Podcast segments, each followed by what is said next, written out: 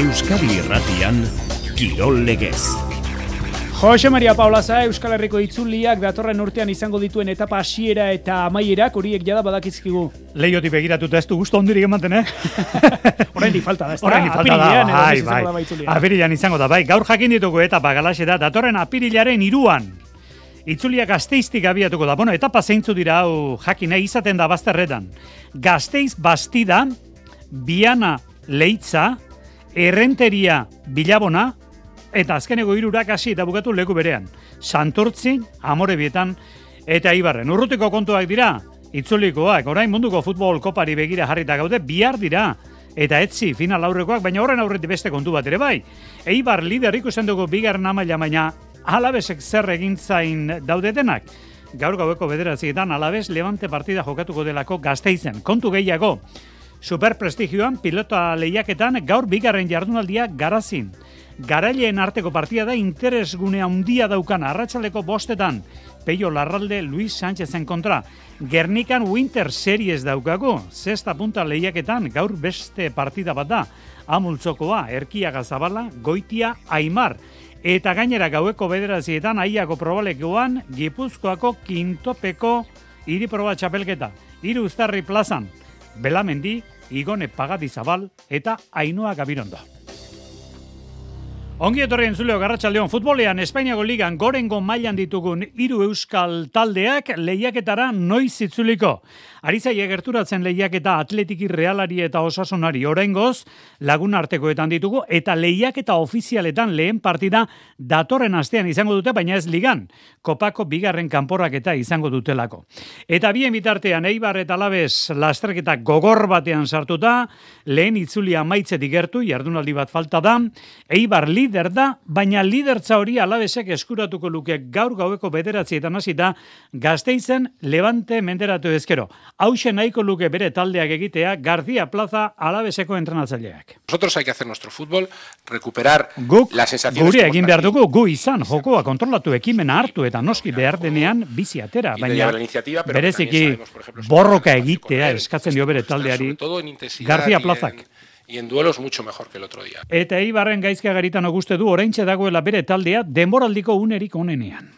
Ba, hasieratik e, zaila jarri dute partidua eta lehenengo zatian kosta izan zaigu, ez? Ez dugu argitasunik euki eta pixkanaka gero eta hobeto joan gara eta bigarren zatian uste dut ba, gure jokoa indogula eta eura pixkat fizikoki jaitsi dutenean ba, gu horri inposatu gara, ez? Eta posik, ze taldea uste dut momentu honetan ba, momenturik onenean dagoela, ez? Gutxitan ematen dituzte era honetako lerroburuak entrenatzaileak entzun duzue oraintxe dago taldea demoraldiko sasoirik onenean garitanok bere taldeaz. Bereziki etxean Eibarreko geita amasei puntu ditu eta bi erenak ipuruan lortu ditu. Etxean ez du lehen itzuli osoan partidari galdu. Bai, ondo, bukatzen dugu urtea, aurten ba, partidurik galdu barik, hemen e, ipuruan, gure jendearen e, aurrean, eta, bueno, ba, posik, e, eskerrak eman, ba, ba, beraien laguntzagatik, gaur ere bai, e, gauzak zailak zeudenean beti, beti hor daude, eta, bueno, baia danon artean denboraldi hon bat egiten dugun, eta pixkanaka ba, gorantza guazen. Eibarrek eh, datorren astebukeran Levanteren zelaian jokatuko du, hain justu gaur Levante gazteizen da, gaueko bederatzietan alabez Levante irabazizkero esan duko, alabez lider jarriko litzateke. Eta lider kontuak eta momentuz albora utzita, baina motorrak puntuan jartzen lehen mailako euskal taldeak dituko, lagun artekoak batean eta bestean, esate baterako atzo samamesen, atletik txibas, ze eman zuen horrek, ariz gailaztegi, arratsaldeon. Arratxaldeon, Jose Mari, Gernikako Arbola torneoaren eh, joanekoa izan zen, eta atletik batxibaz baino hobea izan zen eh, Gernikako Arbola torneoaren eh, joaneko partida horretan, baina horrek ez du esan gura, eh, neurketa erreza izan zenik, ostegunean eh, Getafe mendean hartzeko gai izan zen talde mexikarra, eta atzo ere maia txukuna erakutsi zuen, etzen egun pasa joan eh, Samamesera lehen ordu erdia parekatu izan zen, baina behin eh, berengerrek etxekoak aurretik jarri ostean nagusi izan zen Balberdek zuzendutako taldea. Bi eta utxekoa Oian Sanzetek sartu zuen berrogeita amazortzigarren minutuan. Unai Simonen faltan, Julen Agirre Zabala aritu zen hasieratik eta egiari zor atzo ez zuen bere honena emateko premiarik izan. Taldeak uste lan handia egin duela, bai defentsan eta bai erasoan, baina bueno, bai, e, atezaina izan da e, lan gutxi duzunean, hala ere uste e, arreta handia izan behar dezula zelaiean, ze edozer momentutan aukera bat egon daiteke, eta bueno, e, alde horretatik gustora. Munduko kopa tarteko esan eta esan ari gara, ezoiko denboraldia dela urtengoa, inorkestakin nola erantzungo duten taldeek sasoiaren bigarren zatian, baina ala ere atezain gazteak helburuak lortzeko prest ikusten du taldea. Argi dago mundialak e, eragin duen paroia honek eragina izango duela, baino, baino alde horretatik lasai gaude, e, taldea ondo dago, lan ona egiten ari da lagunarteko hauetan, eta e, komentatu dudan moduan ilusio eta gogo handiekin e, lehenengo partida ofizial hori aurrera eramateko. Atletikek atxen hartuko du gaur eta kopari aurre egin aurretik beste bi lagun arteko jokatuko ditu ostegunean Burgosen kontra el planteon eta zapatuan Italiako Udineseren kontra Udinen osasuna Gironan ari da lehiaketara itzulera prestatzen Jago Barrasateren taldeak lanzaio osatu du gaur goizean e, kirole instalazioetan talde gorriak beste bi lagun arteko jokatuko ditu etxera bueltatu aurretik bi arramabietan presten kontra eta etzia maiketan Gironaren kontra reala bestalde gaur itzulia lanera zubietan oiartzabala hien, barrenetxea, txo, merino eta turrintez, ez dira taldearekin entrenatu eta Charlotte eta Silva lehenago erretiratu dira. Talde txuriurdinak, Leeds Uniteden aurka neurtuko ditu indarrak ostiralean, Elan Rosen. Emakumezkoen futbol ligan orain arte gertatutakoaren justu kontrakoa gertatu da jardunaldi honetan. Realak eta atletikek ez dute puntu bakar bat ere lortu, realak etxean levanteren aurka eta atletikek Sevillan beti zen kontra, eta puntuak alabesek lortu ditu. Tartean bada gol ez dakigu ze, ze esan. Atletikek eh, Sevillan hartu zuen golaz ze esan ez dakigu. Bueno, jardunaldiaz azterketa hoxe arritxuri barrek, arratsaldeon. Arratsaldeon, ba, alabesi buruz hitz eginez ekingo diogu tarteari, inigo juaristiren etorrerak joera aldatu baitu. Barcelona altxuaren aurka galdu zuen, baina beste hiru norgeiagoketan ez dute galdu eta bederatzi puntuetatik zazpi eskuratu ditu alabesek. Salkapenean postu bat gore egin dute, oraindik ere ez daude salvazio postuetan, baina gerturatu dira puntu bakarrera jarri baitira. Atzo, bi eta utzi irabazi zuen alabesek, azkar erabaki zen partidua amaikagarren minuturako bi eta utz aurretik baitzen alabes Sevillaren aurka. Anemiren eta Mirian izan ziren golegileak.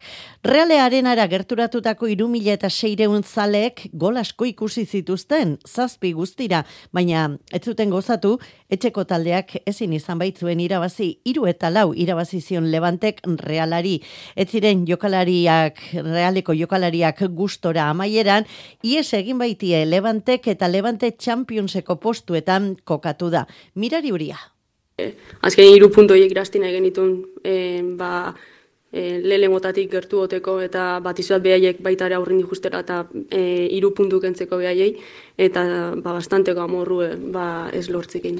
Reala bere ala aurreratu zen markagailuan sigarren minuturako bat eta huts irabazten ari zen, baina atxeden aldirako bat eta bi galtzen ari zen bigarren zati hasi eta gabik berdinketaren gola lortu zuen, Pintok berriz ere levante aurreratu egintzen markagailuan, bi eta irukoa zen hori, eta sententzia etxezarretak bere atean sartutako golak emantzion partiduari, naiz eta gerturatzeko modua izan zuen, iru eta laukoa lortuta mirari uriak. Seikapenean realak behera egin du, seigarren tokian da, orain irugarren den levantek zazpi puntu ateratzen dizkio. Atletik okerrago bigarren partida galdu du jarraian eta zuk zenion bezala Josemari, bada jokaldi bitxia esango dugu, atzo bat eta utxeko hori beti zen aldeko hori atletikek jaso zuen gola. Benito Bilamarinen irureun zalinguru armailetan, partidu hotza eta entrenatzaileak berak iraia iturregik aitortu zuen, ba, etzela partida hona izan. Bueno, egia da, e, bueno, gaur e, sentsazioak e, ba, bueno, oso txarrak izan direla, hasieratik e, bukaera arte, egia da, ba, bueno, e, lehenengo satiko azkenengo gehi minutuetan taldeak zeo zer hobetu duela eta pare bat aukera egin ditugula, baina baina bueno, e, bigarren esatian ez diogu horri jarraipena eman eta eta bueno, orokorrean partida oso txarra egin du.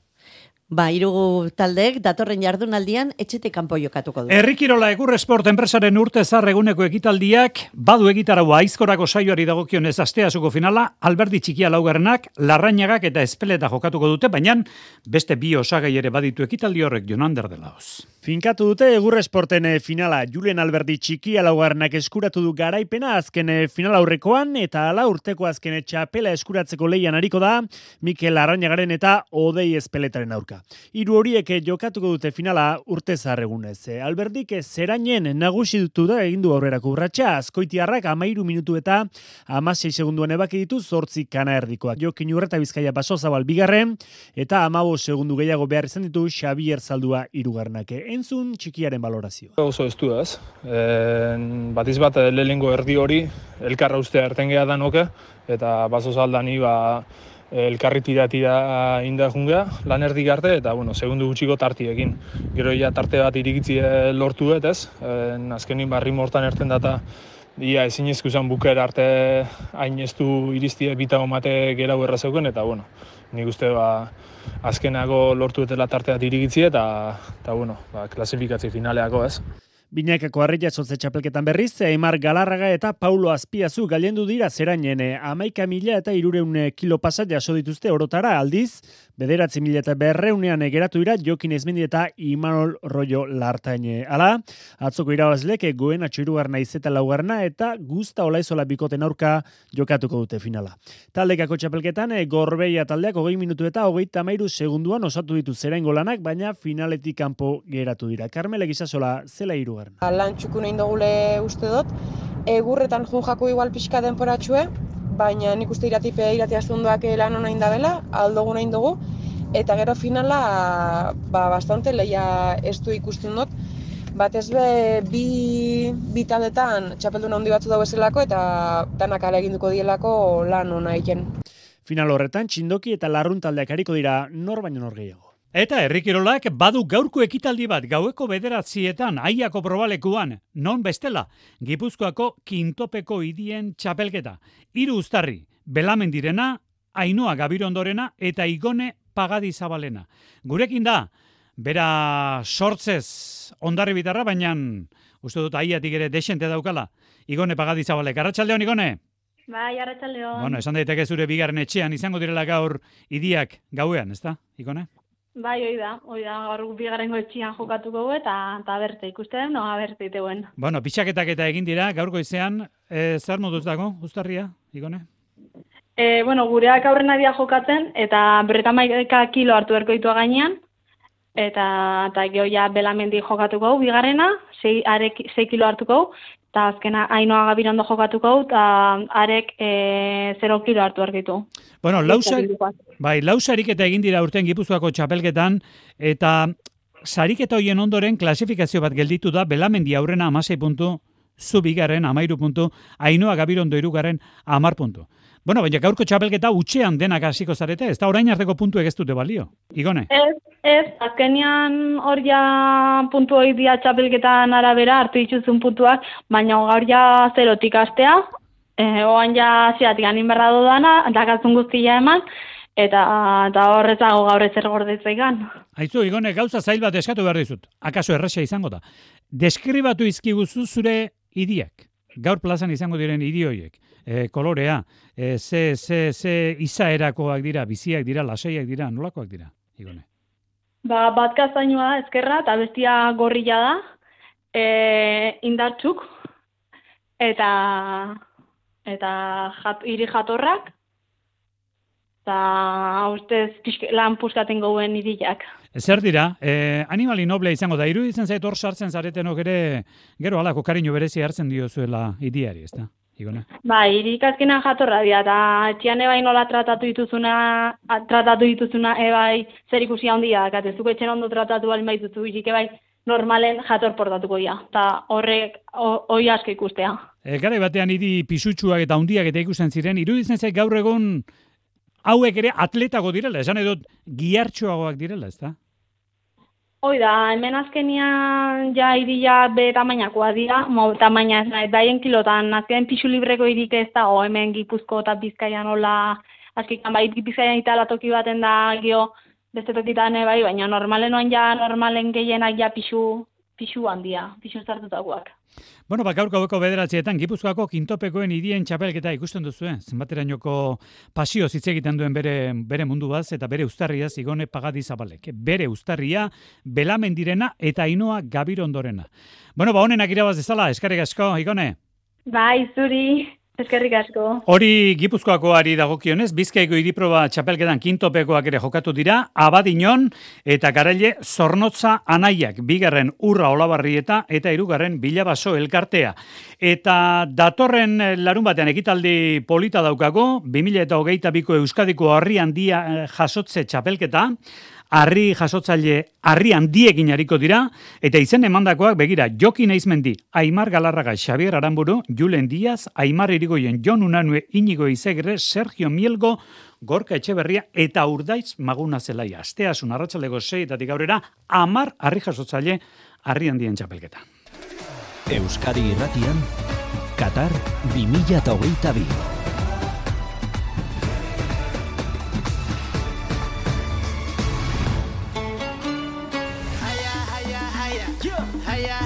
Bueno, gaur atxeden eguna, bihar eta etzi final aurrekoak, eh, gaur Asier Santanari atxeden eman diogu ondo azterditzan Argentina, Kroazia, Frantzia, Maroko, baina Katarti bueltan dugu Madrilen Patxi Briñon.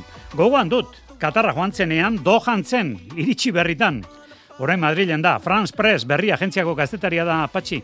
Arratxaldeon, Patxi? Atxaldeon. Bueno, ze ikusi duzu Katarren antolaketa estadioak, zaleen emana, zer moduzko munduko txapelketa, bertan zeure begiekin ikusita, Patxi? Bai, bai, egia jan, e, kirol aldetik momentukotz ba, oso edeja izan da, eh, lehiaketa, lehiaketa edeja izan da, sorpresak izan dira eta dena. Baina azkenean, ba, e, zapori bitxarekin sartzen naiz etxera, e, zeren zinez mundial bitxia izan da, mundial berezia. E, ba, zelaietan eta kiston giroa bazen, e, Argentinarrak, Mexikarrak eta ba, kiston giroa zagi dute, e, baina ondoan, ondoan zeuen guztian, e, ba, egia jan, baziren akats asko, eta git, futbol kulturarik etzegoen, e, etzegoen inor e, kaleetan, e, agerizen, e, bueno, baziren e, bandera batzuk edo e, etxen mujuetan eta, baina baina futbol kulturarik etzegoen, egia ez da gelditu, e, ego Afrikan edo, edo Brasilen senditu ginoen bezala. E, hori da, piskat zapore bitxia, e, munduko kopa berezia, zeren, bazen berezitasun bat ere zen, ba, e, zortzi zelaiak e, oso gertu zirela bata besteari, eta beraz, e, egunean berean, ba, bi partida egiten altzin dituela, eta eta hori ez da sekulan gehiago ala gertatuko 2026an e, ukanen dugun mundialan e, Ipar Ameriketan, ba, egiak izanen dira Kanadan, Mexikon eta Estatu Batuetan, eta, eta ez, da, ez da sekulan hori gertatuko, beraz. Mundial oso berezia, e, zelaietan eta eta guk media zen joan eta ba, nazionalitate askoko e, jendeekin ezagutzeko topa egiteko para daukan dugu, e, hizkuntza asko baziren, e, eukan badut lankide bat ere nahualt hizkuntza, ze Mexikako hizkuntza ba, partidoak narratu izan diduena, beraz, parada polita jendea ezagutzeko, nazionalitate guztiak ezagutzeko eta bar, baina gero egia da, ba, egian berean, e, etzela futbol futbol girorik, etzela, etzela mundial girorik. Katarko bizitzan ikusten dugu, esaten ari zarena, mundiala edo munduko kopa txertatu egin dute, Baina, bueno, nola baitere, Katar eta munduko txapelketa ez dira txertatu. Katarko agintarien asmo hau zen eta lortu dute, baina horrek erora ze, ze karriko duen ez dakigu. Aizu, pentsatzen dut, e, Frantzia-Maroko partida horrek, Argentina-Kroaziak ere bai, baina Frantzia-Maroko horrek, bueno, bereziki Parisen eta guztu dut, e, arreta hundiarekin jarri dituela, ze ustekabekoa Marokorena, eh, patxi? Bai, bai, bai. Hori izan da mundialeko sorpresa politena. E, Negia ejan nik ere nituen e, jokalari guztiak oso ondo ezagutzen eta, eta, bueno, baziren jokalari batzuk eta e, Espainiari direnak, ligan ari direnak, edo, edo Espainiatik pasa izan direnak egin bizitzan zeak.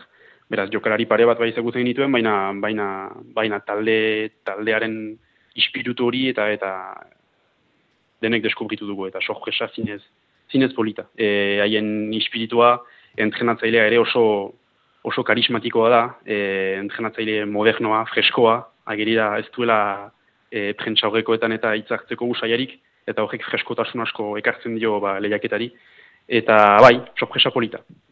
Frantzia Maroko hori partida hori etzi izango da bihar Argentina eta Kroazia. Bueno, ba, bere bere bizipenak patxi Breñonek azalduko ditu. Batean eta bestean France Press berri agentziako gazetaria da. Beraz, hau hirugarren munduko kopa zenuen, patxi?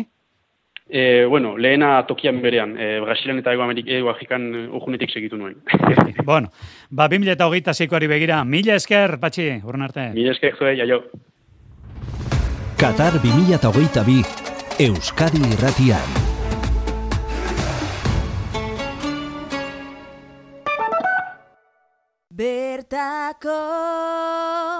Bertakoren arrisku orotako zerbitzua igogailuen mantentze lanetarako. Espero zenuen erosotasuna, hilean eun euro bakarrik ordainduta. Aurrekontu eskatu eta satos bertakora. Bertako, liderrak zuri esker. Magiaren ordua da berriro. Petardos CMek zure festa eta gabonzar gaua piztuko ditu. Petardos CM, iru biren prezioan abenduaren hogeita zortzirarte. Eta igandetan, sei iruren prezioan. Petardos CMen berrogeita mar produktu sailetik gora, eskaintzak eta sortak prezio sineste zinetan. Eta eskaintza berezia, irurogeita bosturtetik gorako entzat. Erosi petardoscm.comen eta eskuratu zure eskaria hilaran itxaron gabe. Petardos CM, barakaldon galdakaon, deustun amurrion, donostian oiartzunen, iruñan eta logroñon. Kirol legez. Euskadi Irratia. 2000 eta hogeita iruko Euskal Herriko txerrendulari itzulia sortu zenetik lauro geita emeretzigarren urtea, baina itzulia giruro geita bigarren ekitaldia izango du. Apirilak iru, gazteiz bastida. Apirilak lau, biana leitza. Apirilak bost, errenteria, bilabona. Apirilak sei, santurtzi, santurtzi. Apirilak zazpi, amorebieta, amorebieta. Eta apirilaren zortziko azkeneko etapa eibarren hasi eta bertan bukatu. 2000 eta bederatzitik aurreneko aldiz, itzulia ez da arrateko saintutegira joango. Binakako pilota txapelketan gustora ziren atzo, mungian urrutiko etxe eta albizu, larri bili ziren, momenturen batean amairu eta mabos galtzen jaka eta arangurenen kontra, baina urruti erabakigarri gero. Bai, gustora aritu naiz, ez, egia esan, ba, bueno, aurrelarientzako errematerako frontoi ona da, azkenean sarea gertu daukalako eta atzelariak ba, beti pixkat beldurrakin ibiltzen dielako. Eta, bueno, zorionez naiz eta hasieran ba, galtzen hasi diferentziakin, ba, buelta eman diogu eta irabaztea lortu gu, ez? Azkenean, ba, bueno, be, beti hasieran puntuak biltzen joatea garrantzitsua da eta posik, ez? EITB pelotari honenaren zelkapeneko irugarren jardunaldian, zabaleta izan da honena, bederatzi puntu, sortzina, altunak, lasok, tolosak eta urrutik. Lider da zabaleta hogeita bost puntu, hogeita iruna dituzte, elordik, rezustak eta urrutik. Bihar Santa Luzi eguna, eta astera doa laugarren jardunaldia, jaka eta aranguren urretxun bosterdietan, altuna irugarna eta tolo Tolosaren kontra, deigarri egiten zaigu promoziokoan Iñaki Artola ikustea, baina Joanes Bakaikoa ordezkatzeko baiko pilotak Iñaki Artola alegiarra aukeratu du. Eta gaur arratsaldeko bostetan haze partida garazin, superprestigioko final aurrekoa dirudi, baina bigarren jardunaldiko partida dute Peio Larraldek eta Sánchezek.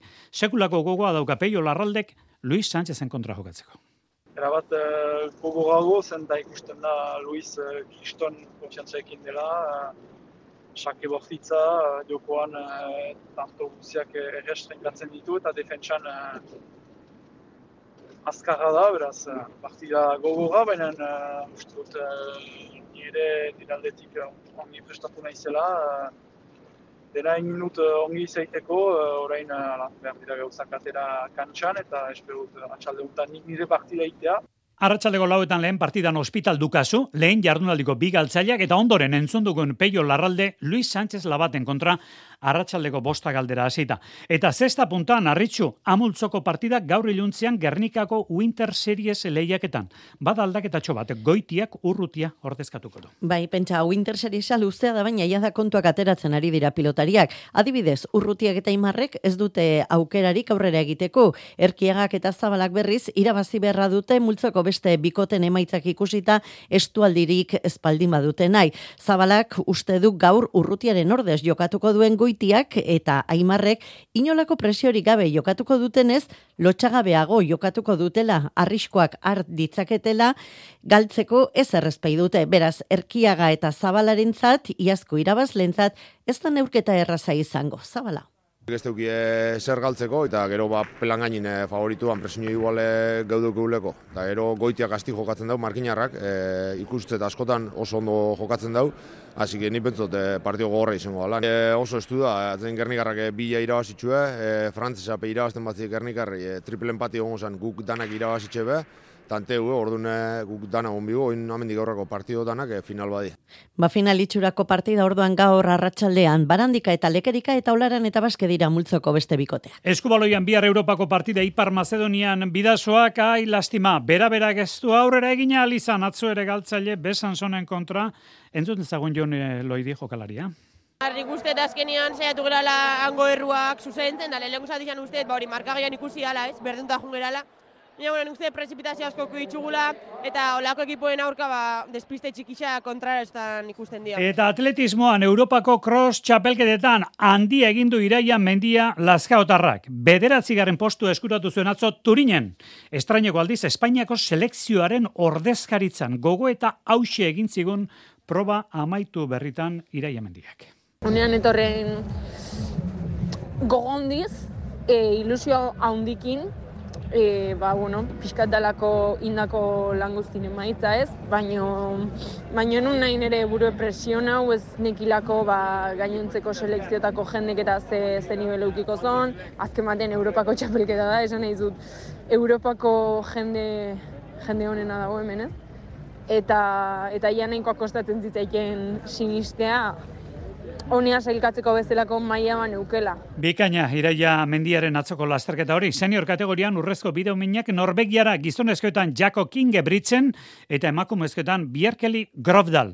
Astiari begira jarrita, bueno, ba, pentsa, bihar eskubaloia daukagu European Liga, Eurofar Pelister bidasoa, aste azkenean Euroliga, Anadolus Baskonia eta Champions League, Beze Segir, Bilbao Basket. Aste azkenean baita ere, Eurocup, zortzietan bi partidak estudiantes Gernika eta IDK Gipuzkoa Montpellier. Eta hostilarean berriz ere Euroliga, Baskoniak atzo danik Turkian hartu baitu ostatu eta bi partide izango baititu Turkian Anadoluz esan dugu asteazkenean eta ostiralean Fenerbahçeren pistan jokatu beharko du. Astebuker honetan jokalari baliotsuena Espainiako ligan Marcus Howard Baskoniako jokalari izan da. Hogeita hamarreko balorazioa lortu du atzo eman zuen bereziki iruko jaurtiketetan Kanari handia eman zuen erakustaldiaren ondotik. Tarte agortu dugu, zortzeko egutsi aldere etzuliko gara eta gaur astelena izanik, bederatzietan katedra, gero arte.